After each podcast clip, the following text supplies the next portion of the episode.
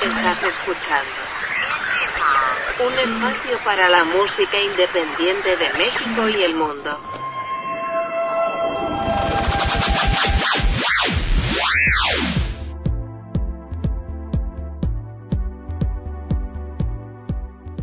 ¿Qué tal amigos? Bienvenidos a una emisión más de Indie Mod Podcast. Los saluda Sebastián Huerta. Gracias por estarnos acompañando. Y estoy muy contento de darle la bienvenida a Patricio Hirsch de los Coming Soon. ¿Cómo estás? Hola Seba, ¿qué tal? Muchas gracias por la invitación, muy contento de estar aquí contigo. No, al contrario, pues, yo, estoy contento porque me puso de buenas todo el disco. es, justamente Sunset, lo más reciente de, la banda. Cuéntanos cómo, cómo le ha ido por, por los números, por lo menos en Spotify, creo que bastante bien, pero mejor dínoslo tú de, viva voz. La verdad que ya, ya lo que me has dicho al principio, que te ha puesto de buenas, entonces ya, ya no fue bien, porque esa es, eso era todo lo que queríamos con este disco. Transmitir una, una vibra bien positiva, eh, transmitir eh, felicidad y, una sensación de relajación. Así que eh, creo que creo que al disco le está yendo muy bien. Esto es slow burning, o sea, esto va quemado lento. Eh, hay que ir despacio, va, va sucediendo lo que tiene que, lo que, tiene que pasar, que es que se va descubriendo de a poco. Pero la verdad que estamos teniendo una respuesta excelente de todas las canciones, sobre todo de México. Nosotros ahora estamos, yo soy argentino y estamos afincados en Barcelona pero la verdad que tenemos una respuesta buenísima también de, la gente de México porque vemos, al menos en plataformas como Spotify, que es, nuestro país número uno que nos escucha, así que nada, muy, muy felices. ¿El resto de la banda son españoles, son argentinos? Bueno, eh, a ver, eh, son eh, baterista y, y, tecladista que son hermanos, son ambos argentinos, viviendo aquí en Barcelona hace como 20 años como 15 años, o sea, se vinieron muy, muy jóvenes aquí. Eh, y luego eh, un bajista que es eh, catalán, español. Así que, bueno, la banda es, es como un poco un mix. tiene, tiene de todo. Exacto, internacional. Así es. Oye, cuéntanos cómo, cómo ha influido de, de, cierta manera el concepto, la música de la banda, el que eh, pues, digamos en su mayoría argentinos, pero con, el contexto español. ¿Cómo ha, cómo, cómo ha sido eh, el nacimiento de la música? Bueno, la verdad que eh, el, proceso, el proceso de composición de, del disco, eh, de alguna manera, fue muy parecido a los anteriores porque al ser como el principal compositor del grupo y hacer, es como que yo primero produzco todo en mi home studio, eh, y, grabo todas las cosas aquí, entonces siempre termina siendo un poco eh, yo contra una máquina, ¿no? Pero eh, en definitiva creo que en, este disco algunas cosas cambiaron porque mm, algunos temas los compuse con Wally, que es el tecladista. Mm, eso por un lado, y después por otro lado la influencia de Barcelona muy muy fuerte en el disco porque Barcelona es una ciudad que de alguna manera vibra playa, vibra vacaciones, sol y todo esto. Entonces, bueno, era un poco una movida obvia que el disco se terminó llamando Sunset, que el tema de apertura se llamó Sunshine, eh, y que hay temas como Wave, Space, Natural, o sea, todo termina, termina remitiendo mucho a, lo que sucede aquí en, la ciudad. Eso creo que se, se puede transmitir bastante pues eh, siento que, es un poco rebelde, ¿no? Eh, ocho canciones para muchos ya es como arriesgado, ¿no? Más cuando la industria marca que de a una, de una canción, ¿no? Sí, sí, sí, sí, total. Bueno, en realidad nosotros eh, empezamos, empezamos, o sea, este, este disco fue el proceso de trabajo de un año y cuando íbamos sacando, o sea, a medida que íbamos teniendo las canciones las íbamos sacando, con lo cual eh, lanzamos cuatro singles, ¿no? O sea, lanzamos uno en marzo, luego otro en abril, otra en mayo, después luego otra en, agosto, creo. Eh, y después ya para noviembre, eh, para diciembre, perdón, lanzamos el disco completo. está bueno, sí, creo, creo que de alguna manera es, es interesante lo que plantea la industria, esta inmediatez de, de, que no hay tanto tiempo para escucharse un disco completo y que todo el mundo lanza los singles, pero no sé, yo, yo soy muy consumidor de discos, ¿no? O sea, a mí cuando me gusta un grupo, eh, trato de, o sea, también me gustan mucho los vinilos, entonces como que yo todavía conservo un poco esa, esa magia intacta de, de ir, comprarme el disco, ver el arte tapa, leer, leer los liner notes, eh, dónde se grabó, quién grabó cada instrumento, o sea, como que yo soy muy fan de esas cosas. Tal vez seré un poco, un poco old school, eh, pero es que realmente disfruto mucho de, del disco como, pieza, como obra de arte, entonces eh, me parece, me parece que tenía, tenía mucho sentido eh, sacarlo también como, o sea, si bien estábamos sacando singles, sacarlo en algún momento, compilar todo eso en un disco, porque la verdad que también tenía, hay, como una línea bastante, bastante fuerte. Son esos discos que los puedes poner desde el primer tema hasta el último y que todo tiene como una, como un viaje, ¿no? Tiene, tiene toda una, una consecución lógica de canciones.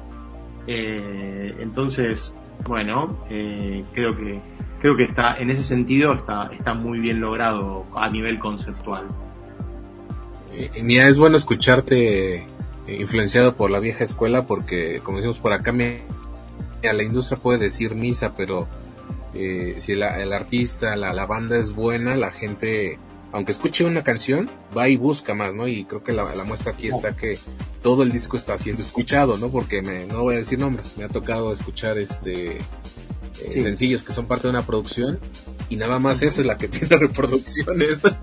Claro, claro, claro, no, total. total. Uniforme. Por te decía, claro, es que, es que para mí, o sea, no, o sea, entiendo, entiendo las necesidades del mercado, pero nosotros como artistas justamente no tenemos que ir con las necesidades del mercado, tenemos que ir eh, haciendo lo que sabemos hacer, que es arte, que es para lo que nos, nos, hemos preparado. Eh, yo en lo personal, eh, estudiando muchos años guitarra o piano o canto o producción, o sea, la verdad que está, está muy bien, digo, estar flexible e ir adaptándose, pero también creo que uno tiene que hacer lo que uno sabe hacer que es eh, hacer las canciones. Y si esas canciones, cuando uno decide eh, enfrentar una producción y se, y se plantea hacer un disco, eh, tiene, que, tiene que haber un concepto atrás que sea muy fuerte, porque yo en lo personal estoy muy influenciado por, por estos grandes discos de, la, de la década de los 70s, de los 80s también, que, que había unos conceptos hermosos atrás, como no sé, como pienso, pienso en cosas enormes, ¿eh? como, como puede ser, o, más obvias, ¿no? Como El lado oscuro de la luna, o, o sea, son, son novelas. O sea, si vos te escuchás ese disco de principio a fin, es que te cambió, sea, no vas a volver a ser el mismo, seguramente. ¿no? Entonces, ese es un poco el impacto, el impacto que, que nosotros queremos lograr con, con nuestra música, ¿no? O sea, y, y por eso trabajamos con una, con un concepto atrás. En este caso, Sunset, el concepto eh, es un poco la naturaleza, salir, salir un poco de, estar eh, todo el tiempo eh, adentro de la matrix del celular, ¿no? del móvil. y volver un poco hacia los sentimientos naturales. Por eso también el disco, si bien fue grabado de forma digital, tiene un espíritu analógico muy muy grande porque Fíjate que no, hemos hecho, no hemos hecho retoques digitales, por ejemplo, no hemos afinado voces, no hemos hecho quantizize ni con baterías ni con ningún instrumento. Eh, muchas de las grabaciones que están se buscaron primera toma para encontrar esa frescura.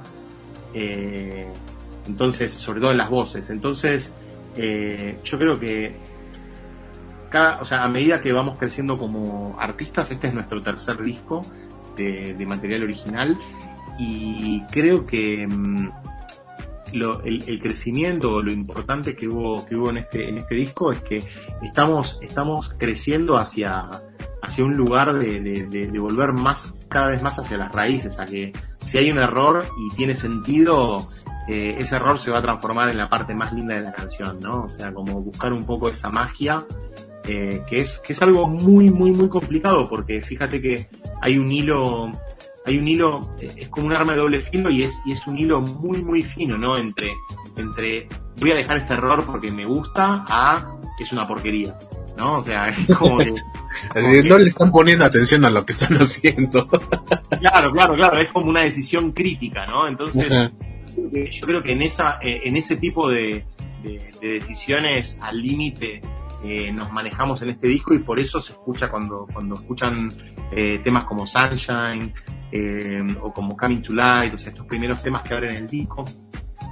Sucede esta situación en donde en donde hay, hay cosas que no son perfectas y creo que logramos esa perfección por no ser perfectos. No sé si me se entiende a dónde voy, el punto, pero, pero, pero hay como una, hay como una frescura en la impronta eh, y, en, y, en, lo que estamos haciendo que en donde, donde dejamos las cosas como estaban y no maquillamos nada. Entonces tienen, tienen esa cosa como que, como que van a vivir por siempre, como hay una foto ahí capturada, ¿no? O sea, muchas veces cuando uno hace un tema y de repente hoy cualquier persona agarra un Logic y arregla todo y, lo cuantiza y después lo afina y después lo comprime y lo ecualiza y va a sonar, ¿no? O sea, como que más o menos si, si sabes manejar las plataformas, eh, va, va, va a funcionar, pero esto como que esto va por otro lado, o sea, no, o sea, imagínate que hay una, hay un baterista real tocando y no se tocó una, o sea, no hay, no hay un platillo, ni un, ni un kick, ni un snare, no hay nada que se haya tocado o sea, que, que, que, no hayas, perdón, que no haya sido tocado eh, analógicamente y después sin ningún tipo de retoque digital. Entonces, que hacer que eso grubee y que tenga un sentimiento es algo muy complejo y que, que, lo lograron los grandes. Lo logró Quincy Jones y lo logró Marvin Gaye y lo lograron nuestros ídolos, ¿no? Entonces es como una búsqueda. O sea, pensar que somos blancos también, ¿no? Entonces, eh, ser blancos y que grubee estamos en desventaja. Entonces, no, la verdad que muy, muy orgulloso de, este disco Sunset. Bueno, ahí está la recomendación, escúchenlo de principio a fin. Sunshine, que es con la que abre, hasta Natural, la, número 8.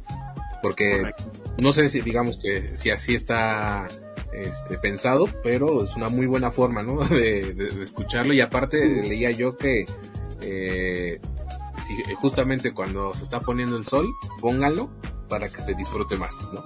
Hermoso, hermoso, ese es un, gran momento, ese es un gran momento. Nosotros siempre recomendamos dos o tres momentos para escuchar el disco.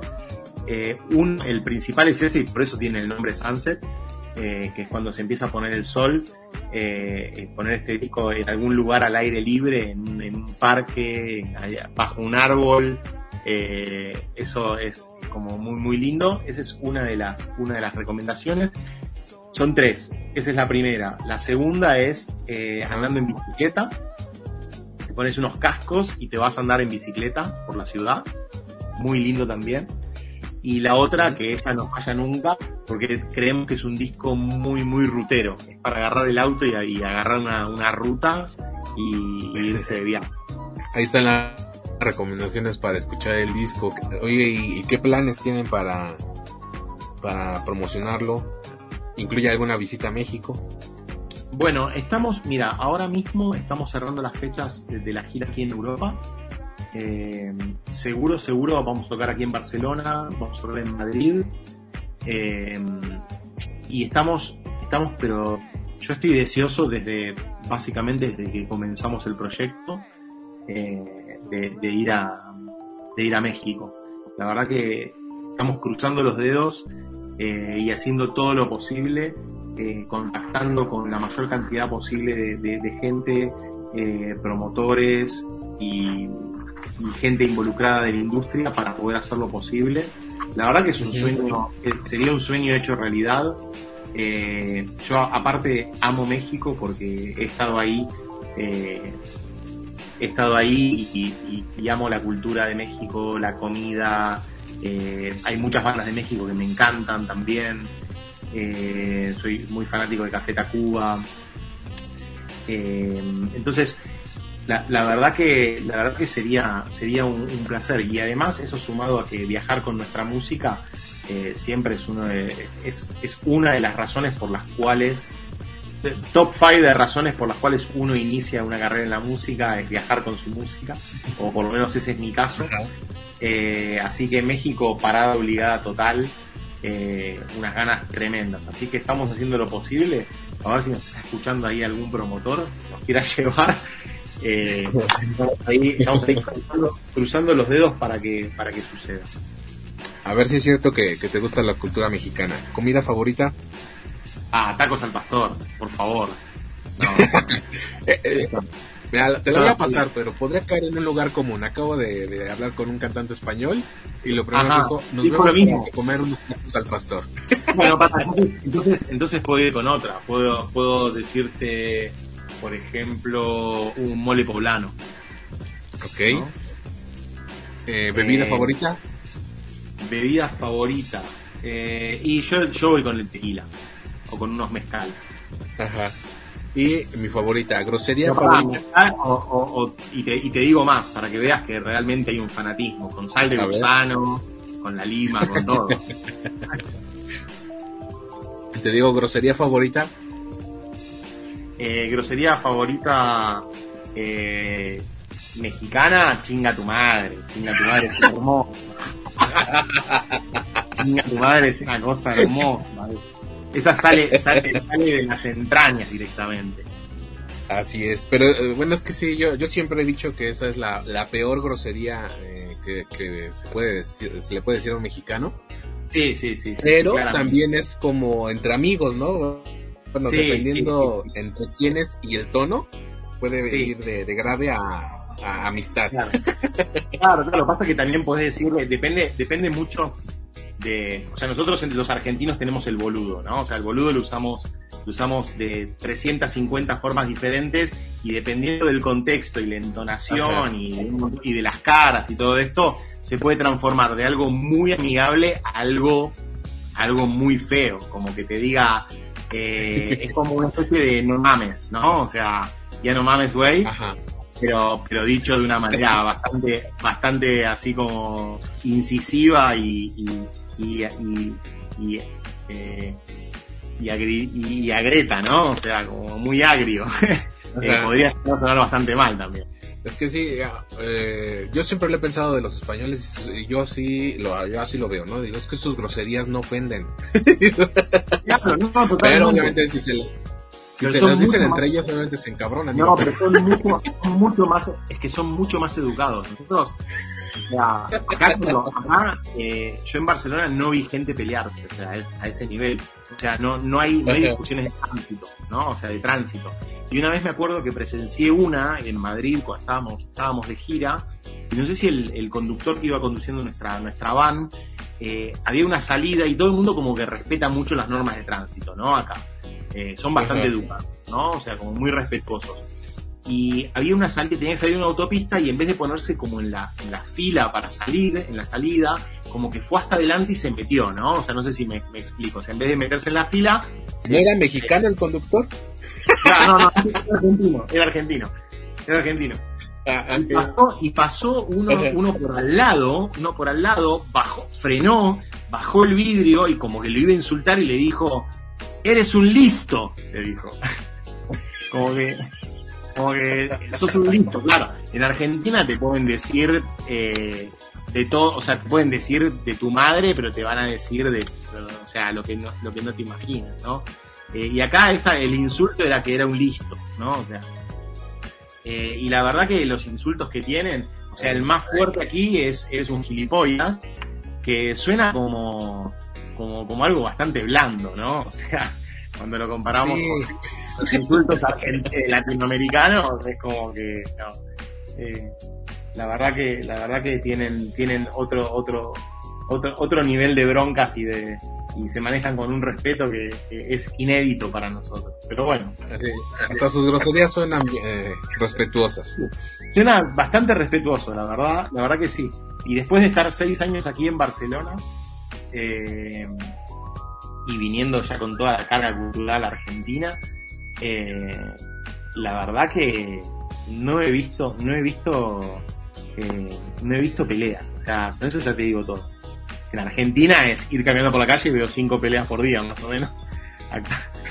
todo, el mundo se trata bien, tipo, pase usted, no, después de usted, tipo, se, se tratan muy bien, la verdad. Bueno, has pasado el examen. Eh, no, no, sé este, relaciones exteriores, pero bienvenido a México. Podré sobrevivir. Bien, bien, bien, bien ahí, bien ahí. Eh, cuando estuve en México, eh, recorrí como 3.000 kilómetros así, como mochilero, ¿no? O sea, estuve en el DF, después me fui a Tasco, después me fui a toda la eh, Bahía de Huatulco, Mazunte, Cipolite, después subí, fui a Real de 14, después me metí en Chiapas, o sea, conocí bastante. Después me fui a, ¿cómo se llama? Eh, esto que queda en el, en el Atlántico, eh, eh, que tiene las ruinas muy, muy lindas. Bueno, no importa. Yo en, en Yucatán. Sí, en Yucatán, sí, pero, pero no Cancún, más eh, como eh, Playa del Carmen, ahí terminó mi vida. Así que bueno, tuve, tuve ahí una, un, un pequeño, una pequeña, pequeña gira para ir por México y es un país, es alucinante, o sea, la cultura que tienen. Encima fue justo el año que fue que se levantaron los zapatistas, hicieron todo el, recorrido por todas las provincias. Eh, fue increíble, la verdad. Espectacular pues ahí está, eh, está abierta la invitación, están eh, igual para que decías tú si algún promotor nos está escuchando. Yo voy la semana que viene, ¿eh? O sea, nos, llaman, vamos. Aprovechando que ya todo se está abriendo. Eh, claro Bienvenidos a México. Patricio, pues qué gusto poder eh, platicar contigo. Eh, mucho éxito todo lo que venga y pues a escuchar Sunset de principio a fin con estas tres formas que nos has recomendado. Buenísimo, Seba. Bueno, te agradezco muchísimo el espacio y bueno, un saludo para todos los amigos mexicanos.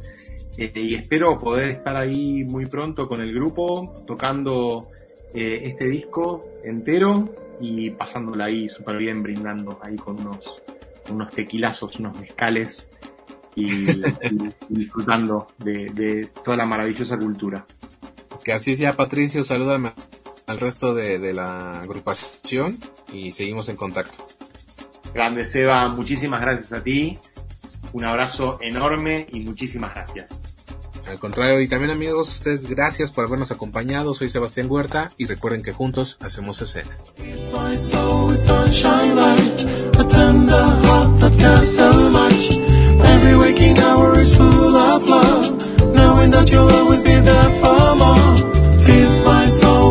sunshine light. Tender heart that cares so much. Every waking hour is full of love, knowing that you'll always be there for more.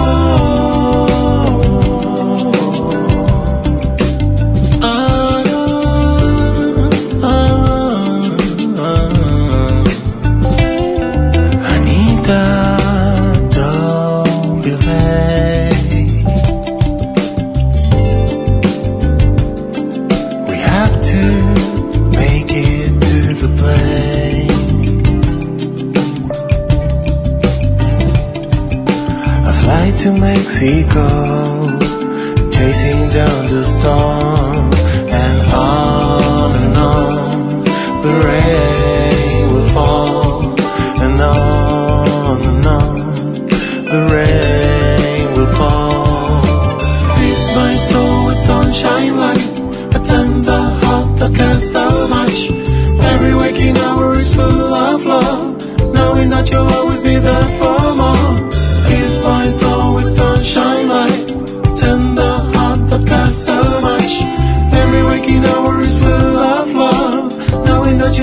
you'll always